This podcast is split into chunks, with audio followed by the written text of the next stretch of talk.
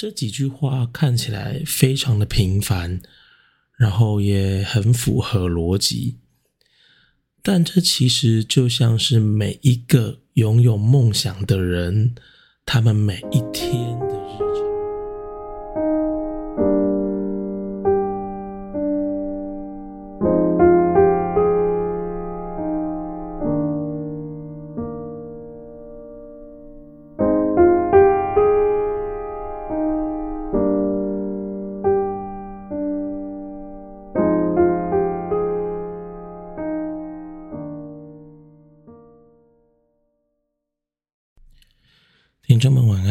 现在是周一的午夜。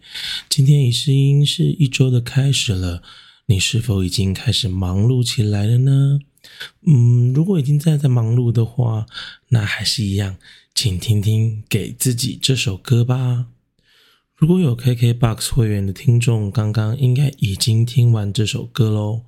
那如果没有的朋友的话，也可以先行暂停，使用自己听歌的管道，然后听完黄雨涵的《给自己》这首歌，再继续回来听节目的内容哦。你有没有听过一首歌？你听不懂歌词，但不知道为什么。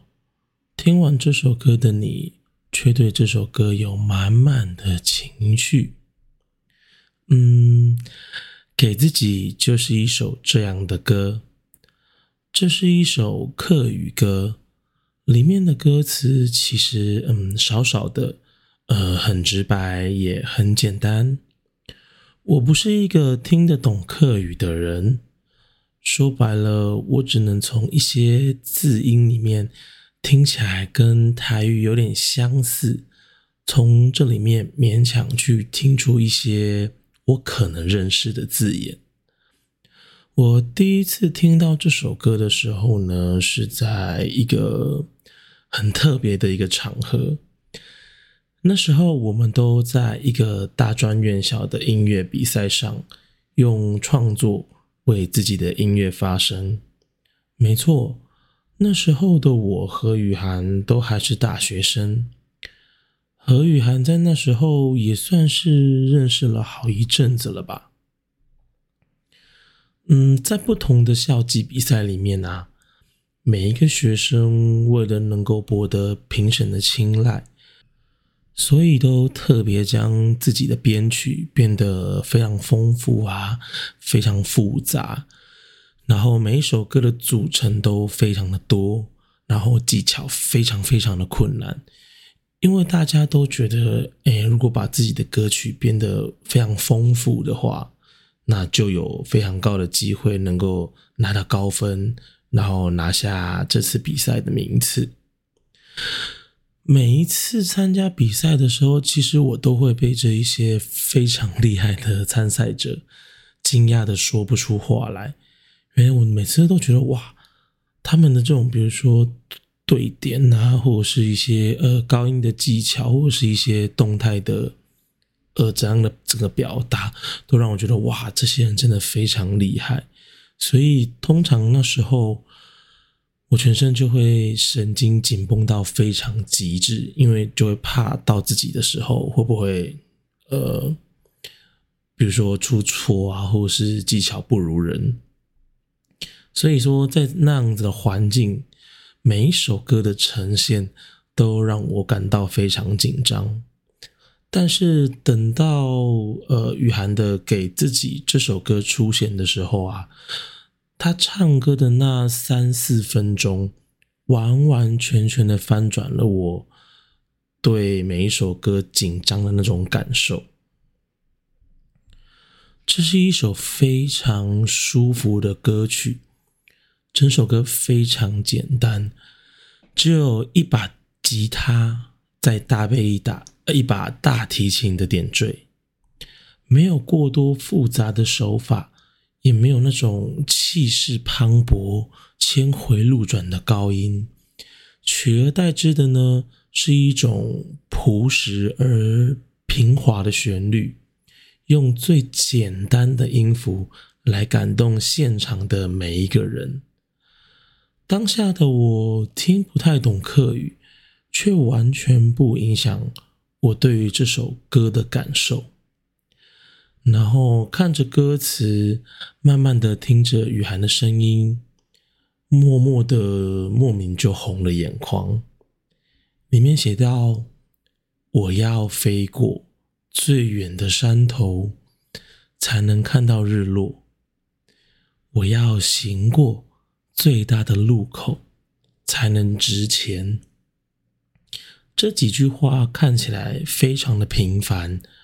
然后也很符合逻辑，但这其实就像是每一个拥有梦想的人，他们每一天的日常，看起来好像很简单，然后旋律唱起来，哎，也是很轻松。但其实我们都知道，任谁都必须要很努力，才能看起来很轻松。而歌词后面唱到了：“就算剩我一个，就算剩我自己，我也不会怕。”听现场版的当下，这几句话成了我红了眼眶的时刻。有多少人出了社会之后，没有向现实低头，还持续的在尝试实现自己的梦想呢？还记得在学生时期的我们，有很多人拥有着相同的梦想，我们彼此鼓励着对方，然后一起航向不远的远方。但是毕业了之后，还继续在同一条道路的好友，却因为不同的原因而慢慢的减少了。有些人可能是因为工作啊。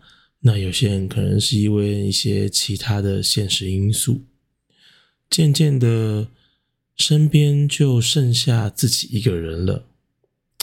但在这首歌里，终于，我又感觉又找到了一个和自己一样的人，我们都无所畏惧，仍旧努力的向前。给自己这首歌，对我来说。是一个很特别的存在，不仅仅因为原唱是我一个很好的朋友，而是这首歌用很简单的声音传达出一种很深的陪伴。每当自己对手中紧握的梦想感到怀疑的时候，我时常点开这首歌，一个人安静的在夜里听着，提醒自己一开始的初衷。提醒着还有许许多多和自己一样的人，而我们都在努力着在现实跟平呃梦想之间的平衡。希望把这首歌送给你们，让雨涵的歌声陪伴你，或许每一个疑惑自己的夜晚，来坚定你自己的心灵。说完了一首歌，是时候该睡觉了。明天你和我一样，要继续回到忙碌的社会当中，继续和这个社会一起运转。相信这周会是一个美好的一周。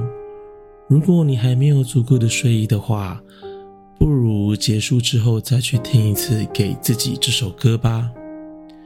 希望下周的同一个时间还能看见你，再和你分享一首。对我来说很重要的歌，我是眼镜小胖。